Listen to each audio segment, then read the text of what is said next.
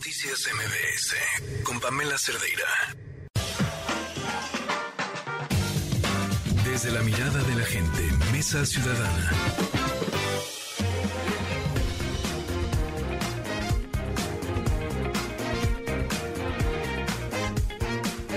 Ocho de la noche con 37 minutos. Es la cuarta emisión de MBS Noticias. Ya lo escuchó usted. Tenemos Mesa Ciudadana hay temas bastante, bastante interesantes. Está con nosotros Jaina Pereira. Jaina, ¿cómo estás? Buenas noches. ¿Qué tal? Buenas noches. Todo bien, gracias. Bienvenida, Jaina. Y también con nosotros Juan Francisco Torres Landa. Juan Francisco, buenas noches. ¿Cómo estás, Oscar? Qué gusto saludarte. Muy buenas noches. Bienvenido y saludamos también a Pablo Girault. ¿Cómo estás, Pablo? Muy bien, Oscar. Un saludo. Bueno, pues tenemos, ya lo comentábamos, bastantes temas por ahí interesantes la relación México-Perú, el plan B en materia de reforma electoral que sigue vivo y también las decisiones de Alejandro Moreno de Alito al frente del PRI. ¿Qué les parece iniciamos con la relación México-Perú? ¿Cómo ven la situación? Hoy el presidente Andrés Manuel López Obrador dice que se va a mantener la relación con Perú, pero también envía un mensaje un poco ríspido. Jaina, ¿cómo ves esto? Mira, eh, a ver, yo creo que este gobierno ha destruir, o sea, uno pensaría que, iba, advirtieron que iban a destruir, digamos, todo lo que ellos consideran la, herencia neoliberal, pero yo creo que el servicio diplomático mexicano es una herencia pues mucho más, eh, con mucha más tradición. La verdad es que a mí sí me ha llamado mucho la atención el tema de Perú, digamos, lo, lo desaseado que ha sido, lo, lo mal que se ha llevado esa relación. Recuerda mucho cuando fueron a rescatar a Evo Morales y pareciera que la política exterior mexicana, digamos, ha abandonado esta, el, el principio, pues el principio de la doctrina Estrada, ¿no? Esta idea de no intervenir en conflictos internos y sí ha empezado a hacer activismo que tiene que ver con eh, cercanías ideológicas, ¿no? Lo vimos en el caso de, Perú, lo hemos visto con las declaraciones eh, respecto a la guerra en Ucrania, la invasión rusa en Ucrania, que hay que decirlo así, eh, lo vimos en el caso de Bolivia, entonces yo, yo sí creo que, digamos, a mí no me parece eh, tal vez el más grave de los problemas en este momento, pero sí suma a, a toda una lista de eh, acciones de este gobierno que desconciertan mucho, ¿no? O sea, des, deslegitimar al Estado mexicano, debilitarlo, de, debilitar su interacción con socios estratégicos, eh, con países de la región, etcétera, sí creo que se están tomando las decisiones por una pulsión política mucho más allá del el interés de largo plazo del país, ¿no? Ok, Juan Francisco Torres Landa, ¿ves tú una política exterior desaseada? Pues mira, dicen que los datos este, hablan por sí solos. Estaba leyendo hoy justamente la numeralia del Servicio Exterior Mexicano, que es uno que recibió esta administración con un récord impecable durante décadas. No habíamos tenido el incidente de haber tenido expulsiones de diplomáticos mexicanos. En cuatro años llevan ya dos, uno en Bolivia y uno en Perú. Así es que eh, un récord que teníamos impecable. En, menos de cuatro años ya llevamos dos strikes, supongo que uno más y quedamos ponchados. La realidad es que es eh, increíble el que a base de ocurrencias, a base de simplemente ímpetu, eh, toman determinaciones que son altamente lesivas para la reputación del país. Y además, vamos a decirlo, con una rentabilidad prácticamente nula. O sea, no había ninguna necesidad para que nos pudiéramos o nos tuviéramos que inmiscuir en un asunto que es estrictamente interno, en el cual hay un régimen constitucional que había que respetar, que es el de Perú, eh, que las instituciones actuaron en función de lo que es claramente una ofensa al, a la articulación constitucional en Perú, y resulta que, que nos metemos a, a reclamar que hay una especie como de derecho de asilo, pero a ver, a ver, seamos muy claros, el derecho a asilo asiste a perseguidos políticos, no a delincuentes o presuntos delincuentes. Eh, hay una enorme diferencia entre lo que se dice es parte de la diplomacia mexicana y lo que se ha hecho. Esto de ir a rescatar a, personas que están sujetas a procedimientos penales me parece terrible porque no es parte de la mística del Servicio Exterior Mexicano. Inclusive estaba leyendo hoy este, no sé si está concatenado, pero vaya, dicen que en política las coincidencias no, hay, no existen. Y eh, hay miembros del Servicio Exterior Mexicano de carrera, es decir, aquellos que han dedicado mucho tiempo y, y, se han empezado a ver varias dimisiones. Hoy dimitió, por lo visto, o en estos días dimitió la cónsul de Los Ángeles. Entiendo que era una persona, insisto, de largo tracto y que pues eh, a base de cosas que no, no son compatibles con un servicio exterior, repito, de tradición, se toman decisiones que hacen que nuestras mejores personas eh, lamentablemente salgan de ahí. Es parte del legado de destrucción que tristemente vamos a tener que reparar en cuanto en 2024 el país pueda tomar un rumbo distinto. Ok. Pablo Girol, ¿qué está pasando con la política exterior de nuestro país? Pues mira, yo creo, digo, estoy de acuerdo con lo que dicen mis compañeros, pero sobre todo creo que el presidente nunca se ha dado cuenta que hay una cosa que se llama el Estado mexicano y una cosa que se llama su gobierno y una cosa que se llama Andrés Manuel. entonces él tiene eh, arranques, tiene lealtades, tiene ideologías, él que él personalmente quiere eh, hacer, ¿no? Como aquellas cartas de reclamo a España, como estas intervenciones en países en, cosas que no le incumben y que además no tienen sentido, pero son cosas que él, en lo personal, está decidiendo. Y esto es gravísimo para un país, porque el país debe de tener un jefe de Estado, debe de actuar como jefe de Estado, un jefe de gobierno que debe de actuar como jefe de gobierno y cuando uno es presidente uno debe de dejar ir su persona. Y aquí lo que tenemos es una proyección personal. El, el señor Andrés Manuel López Obrador quería que su amigo se quedara en el poder y todas sus decisiones que ha forzado al Estado mexicano a hacer vienen de ahí. A mí se me hace gravísimo además del daño que le está haciendo al país de la reputación que nosotros como ciudadanos permitamos que la voluntad de un señor X, ¿no? Porque en realidad es un señor X, es el presidente, pero en realidad no es el Estado mexicano, nos ponga en estas situaciones en el, en el exterior, Claro, claro. Eh, en general no sé quién eh, me, me pueda comentar esto, pero en general parece que el conflicto no solo nos gusta a nivel casero a este gobierno, ¿no? Sino también eh, nos está gustando ya vivir en el conflicto en materia de política exterior, ¿no? No solo es Perú, fue España en su momento, en fin, ¿no? O sea, parece que, que no, no, no se teje fino, ¿no? En materia de política exterior. ¿No? Ah, bueno, bueno, no sé si Juan Francisco va a sentar, ¿no? Sí, Jaina. Ah, eh, bueno, yo quisiera agregar además, estoy completamente de acuerdo con lo que dice Pablo, quisiera agregar además que eh, bueno, el canciller es un precandidato presidencial, ¿no? O sea, creo que esto, este tipo de eh, eh, acciones es algo que tenemos que evaluar digamos, en el cuando empecemos a hablar de si está más capacitado menos capacitado o igual de capacitado, yo diría que el conflicto es un recurso retórico que al presidente le sirve mucho. Al presidente le gusta mucho ser, eh, digamos, como el gallito de pelea, ¿no? Eso le genera muchos puntos, le genera mucha simpatía de la gente.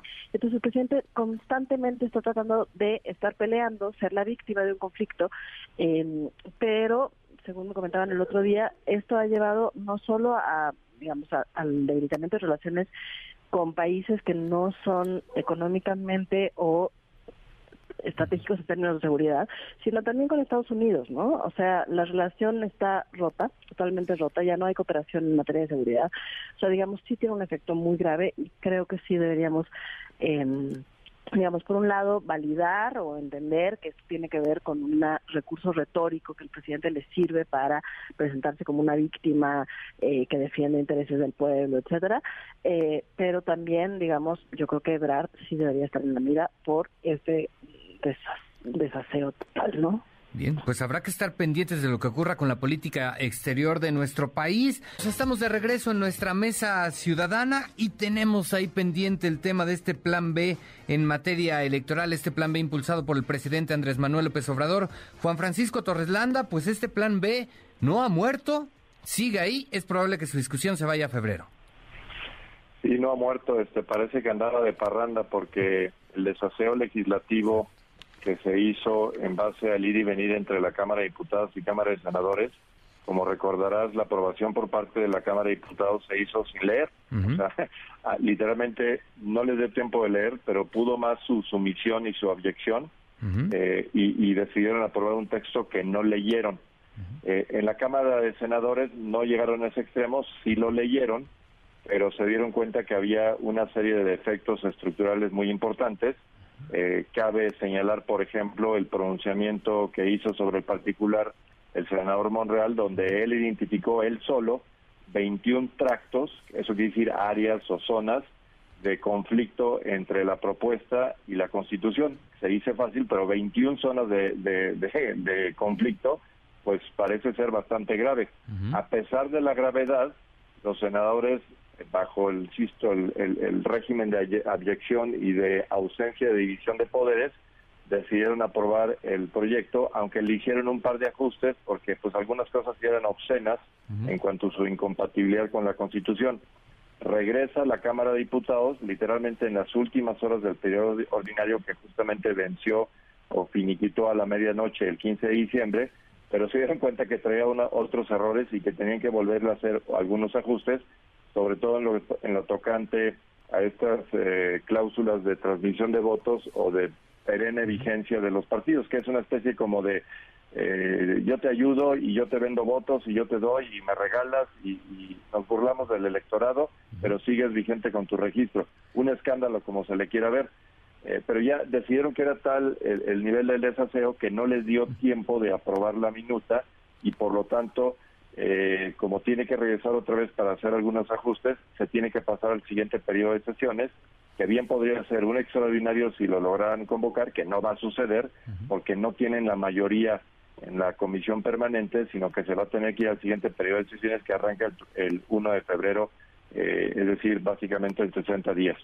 Entonces, ese es el estado que guarda, pero insisto, lo escandaloso es que a pesar de que hay una incompatibilidad con el régimen constitucional, parece que tenemos un poder legislativo que no tiene ni la menor idea de cuál es su rol y su papel justamente de emitir leyes que sean consistentes y compatibles con la Constitución.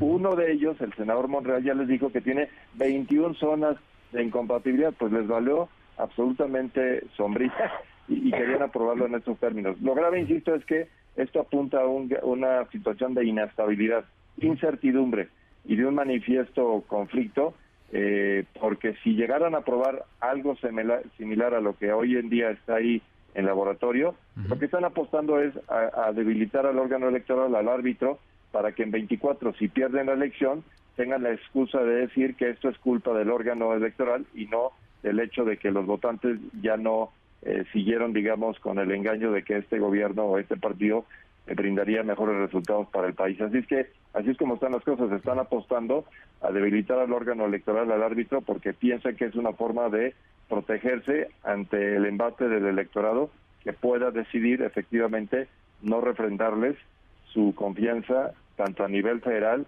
estatal o municipal. Así es como le están apostando estas personas. Bien. Pablo Girol, polémico y escandaloso este plan B, es muy probable que termine en la Corte, ¿no? Sí, yo creo que va a terminar en la Corte y ahí a ver si no la presión del presidente y de otras fuerzas hacen que no se declare inconstitucional aunque sea. Pero a mí se me hace más escandaloso todavía que como sociedad nosotros permitamos y no estemos alarmados y estemos gritando por todos lados, todos, incluyendo a las personas de Moreta, con un plan cuyo único objetivo es destruir, o sea, lo único que quieren es destruir al INE Dan varias razones, ahí la que exhiben más es que van a ahorrar, de un gobierno que se llama austero, que cuando llegó al gobierno se gastaban 5 billones de pesos y hoy se gastan 8 billones de pesos. Es ridículo que digan que 3 mil millones de pesos es, es significativo. Es claramente con el único objetivo de destruir, como dijo Juan Francisco, de destruir todo lo que puedan para poder controlar el instituto. Eso es para mí lo más escandaloso. Claro. Jaina Pereira, qué desastre el plan B. De acuerdo. A ver, no, yo, mira, lo hemos dicho varias veces en esta mesa y la verdad es que a mí me, frustra mucho porque empezamos el sexenio y yo decía, es que ya, esto es lo peor. Y al siguiente mes venía algo peor y al siguiente mes algo peor, y, ¿no? O sea, como que no deja de sorprender, pero yo creo que ahora sí, sin, sin temor a exagerar, esta aprobación del plan B con todo y que se va a ir a tribunales y a la corte, y va a terminar en la corte y esperemos que la corte lo resuelva. La verdad es que eh, este gobierno ha encontrado una forma de aprobar cosas inconstitucionales y tener un plazo, un periodo de gracia, ¿no? Las aprueban, tienen un año, las implementan, digamos, aunque la Corte eventualmente, suponiendo que no, que aunque ya también tiene mayoría presidente, suponiendo que lo declararan inconstitucional, digamos, si la reforma entra en efecto en cuanto empiece el periodo legislativo, van a correr a un sinfín de personas capacitadas que llevan toda la vida especializándose en conocimiento electoral. Yo la verdad sí creo que es una cosa gravísima, ¿no? O sea, hubo un, eh, una movilización muy importante de la ciudadanía con la idea del INE y el presidente pues nos dio la cara, ¿no? diciendo que iba a haber un plan B, todo el mundo pensó que porque no era una reforma constitucional no era equivalente en gravedad, pero la verdad es que el contenido del, del plan B es terrible, ¿no? O sea, pauperiza al INE, lo desmantela prácticamente en sus funciones. Necesariamente las elecciones eh, del 24 van a ser muy complicadas de gestionar con tan poquito personal. Eh, autoriza la propaganda gubernamental, digamos, el uso de recursos públicos para hacer campaña. Digamos, hay una serie de eh, reformas o de modificaciones a la ley que tiene una implicación muy grave en el piso parejo de las elecciones y en la legalidad de las elecciones. Yo lo que también plantearía es, pues si están tan seguros del triunfo, ¿para qué deslegitimar el gobierno entrante, no? Eh, desde ahorita, ¿no? O sea, sí, no, no, no, o sea, realmente me preocupa mucho. Perfecto, pues ya veremos qué es lo que ocurre con este plan B de reforma electoral el próximo mes de febrero, cuando seguramente se estará discutiendo en el Senado de la República. Ya no nos dio tiempo para hablar de Alejandro Moreno y las decisiones que ha tomado al frente del PRI. Seguramente en otro momento estaremos abordando este asunto. Les agradezco mucho, Jaina, Juan Francisco y por supuesto Pablo. Buenas noches, muchas gracias. Gracias, Oscar. Buenas, noches, saludos. hasta luego, buenas noches. Noticias MBS